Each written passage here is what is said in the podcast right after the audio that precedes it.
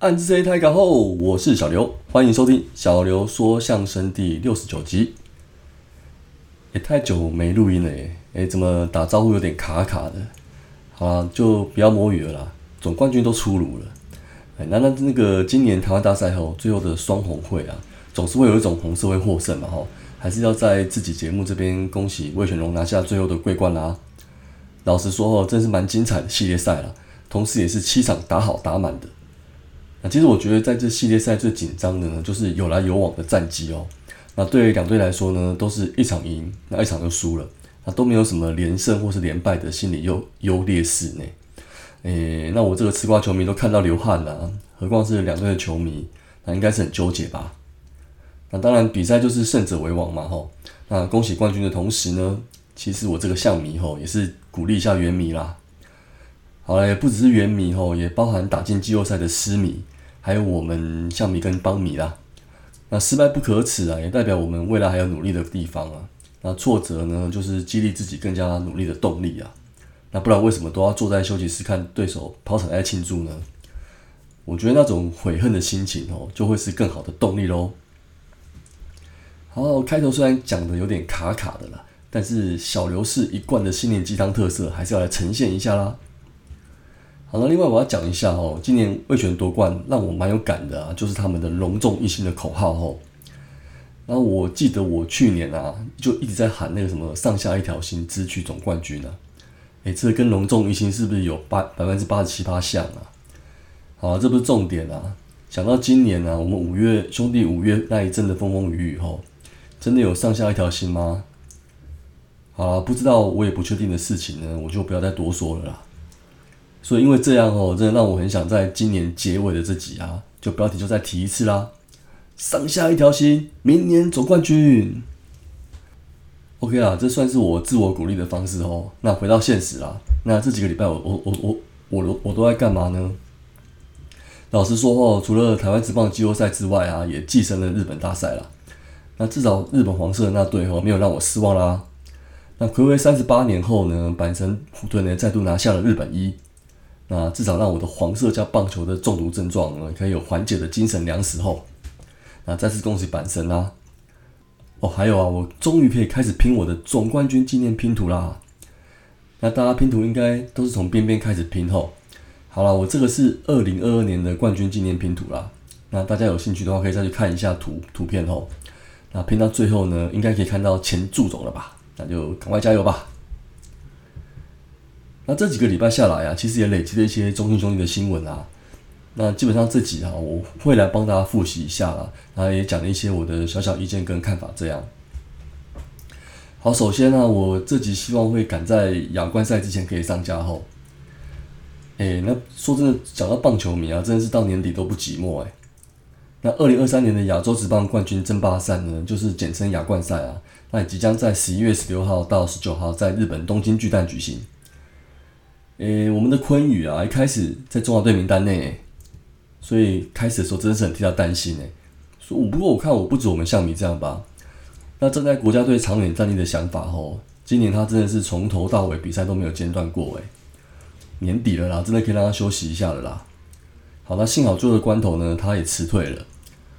那大家有时候在酸什么？我们球队老板啊，跟棒协关系怎么样的呢？一定会配合到底什么之类的。不过，我想我们球队对于球员这个资产啊，还是蛮保护的啦。那至少还算是欣慰的消息。好，说到昆宇吼，那我这边再提一下他本季的守备率哦，高达了九成八八，那也打破了二零一七年呢前队友王拔王胜伟的超狂纪录诶。所以说，真的是不止中心兄弟啊。那说到是现阶段呢，整个中华职棒尤其自保哦，真的是不为过后。好了，那回到回到比赛啊，那亚洲职棒冠军赛呢？这是在这个第二届的赛事原定于是在二零二一年举行啊，那因为受到了新型冠状病毒疫情的影响哦，就延到了二零二三年举行。好，那这个是在十一月十六号到十九号呢，会在日本的东京巨蛋开打。那本届的赛事啊，除了中华队的中华队之外呢，还有地主国日本跟韩国、澳洲也加入了本本届的赛事哦。好，那我们来介绍一下亚冠赛的一些参赛资格啊。那选手呢？选手呢？限制是在二十四岁以下啦，也就是一九九九年的一月一号以后出生的，或者是加入职棒未满三年者，那由由所属的联盟包含了 CPBL 啊、NBB 啊、KBO 跟 ABL 组队。那这个是应该是要这十个职棒联盟中的球员呢，而且要本国籍吼。但是也开放了三名的年龄限制外的球员，那必须要在二十九岁以下。好，那我们我们这次比亚冠赛部分呢，就除了昆宇的退赛之外呢，还有林武敬伟跟岳振华两两位球员的参赛哈。好，另外还有一项赛事是亚锦赛的部分哈。那亚锦赛呢，也公布了二十四年二十四人的台湾培训队名单吼。那这这个比赛呢，即将于十二月三号在台北大巨蛋迎战韩国队首战哦。那这次是由总教练郭里建夫领军呢，我们台湾队要力拼二连霸哦。中华队预赛呢是与韩国、香港、巴基斯巴勒斯坦的分在 A 组，那 B 组有日本、菲律宾、巴基斯坦跟泰国。那开幕战呢就是为十二月三号在台北大巨蛋举行的台韩大战哦，那也是台北大巨蛋的首场的国际棒球赛事哦。那这两项赛事呢，虽然组成方式跟意义不同哦，那一个算是交流赛的性质啦。那一个是国家队层级的比赛，那国家队层级的比赛呢，就有兵役问题解套的讨论啦。那基本上呢，也都是年轻球员参加的比赛啦。好，那亚锦赛呢，也许各队实力上有些落差。那我们亚锦呢，是派上了宋承瑞跟陈文杰了。那为什么是这两位？吼，我想可能也是球队想帮他们解兵役问题吧。好，那看一下名单后，吼，他们应该是有很多机会上场了。那就希望好好能拿出表现喽。那主要啊，亚锦赛也是大巨蛋的开箱赛后，那尤其外野手背啊，之前有讨论过一些会吃球的问题。那我们家这两位外野手哦，就好好体验跟适应吧，加油喽！好，那至于亚冠啊，我们的昆宇辞退了，但是也派了林武敬伟跟林月岳振华参赛哦。那这两位也是我们年期待年轻球员啊。那尤其岳振的部分，已经是我们不可或缺的主力了啦。好，那主要还是希望他们会有更多的大赛经验喽。好，除了支援比赛之外，吼，我们球队啊也有几个动态，我们来关注一下哦。那恰恰彭正明啊，在今年扛下了总教练的重任啊。不过，在去年夺下队史第九冠的兄弟，在就在上个月的十二号、二十二号不敌的桃园队啊，啊，确定就无法打进季后赛啦。恰总表示他会负起全责啦。啊，不然不过这样就引起了，还是引起了外界的关心他的去留了吼。那我们刘志威领队啊，近期也出面说明喽，肯定恰总啊勇于认事啊，肩负起球团交付的使命，也会持续前进啊。那球团也给予最高的肯定与支持，期望以此的态用这个态度呢，可以带领我们的中英兄弟团队重返荣耀哦。那关于其他教练团成员调整啊，仍然在调讨论啊。那有明确的安排后呢，就会一并公布喽。好，OK，这个再搭配另一则新闻哈。那我们中英兄弟啊，日前啊，由平野会议教练啊，跟陈江河教练为首啊，也带领了石志伟、王俊杰、林恩宇以及李尚儒教练啊，就是启程前往日本高知，展开为期十天的欧力士秋欧欧力士队的秋训观摩。也，刚好补充一下吼，我们的林明宪教练啊，也去支援十一月的亚冠赛教练团的啦，所以这次的行程就没有他了。好，那我们的平野会教练啊，有接受日本媒体访问吼。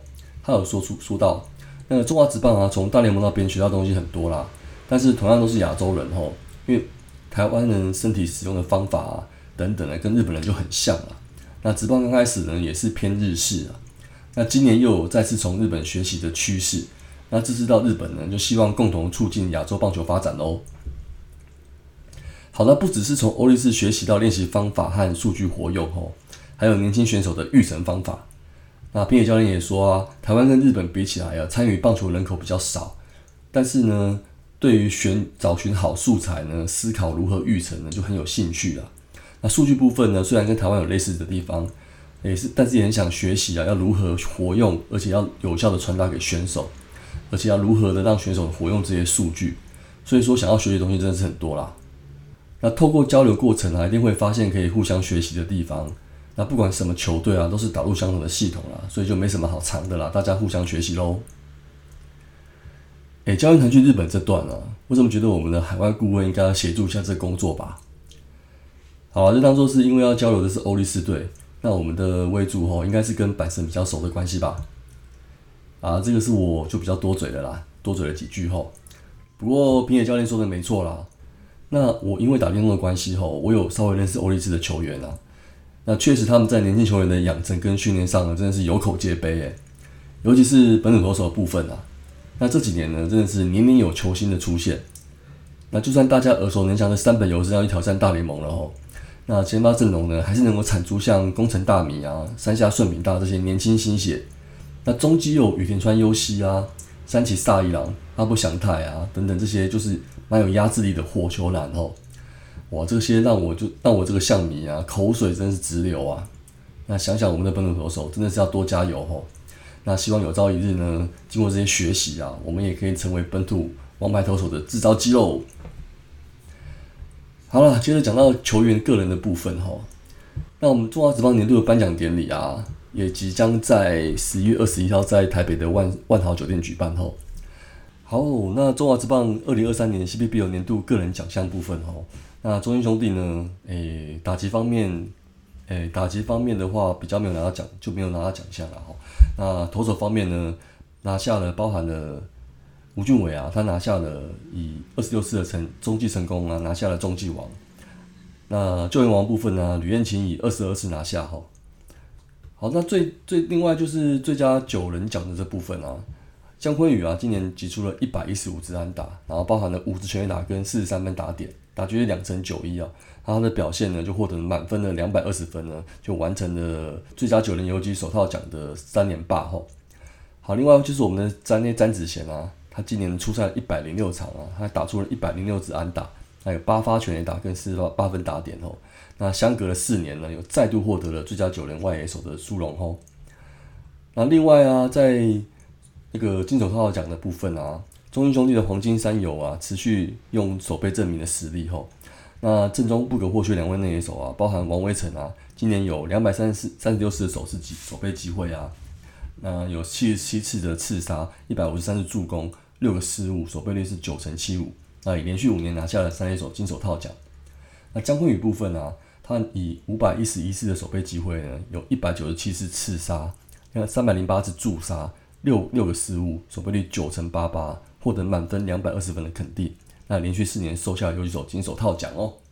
好，那还有关于就是一个新闻，就是二零二三年的自由球员名单啊，也出现啦。那我们的话呢？目前今年的自由球员可以提出自由球员人选是有包含了陈子豪、跟郑凯文，还有黄君生。好，那经过去年啊，自由球员有一些制度上的改变后，它有分成 A 级球员跟 B 级球员。那 A 级球员的话呢，基本上就是在补偿制度上面跟之前一样啦，就是两种补偿的方式吼。那一种是新球队给予原球队球员的年薪百分之一百二十五啊，作为转队费啊。如果是第二次行使的话，就是一半了。那另外一种呢，则是给予该球员年薪的七十五趴作为转队费。那第二次行使的话，就是一半吼，而且还要再另外补偿一名球员给原球队啦。那而这个补偿球员呢，也有所谓的保护名单啊，那必须要在七天内选择想要的球员。好，那 B 级球员的部分的话，就是有重大改革喽。那从过去呢，一律都是全额支付一百百分之一百二十五的一百二十五趴的年薪啊。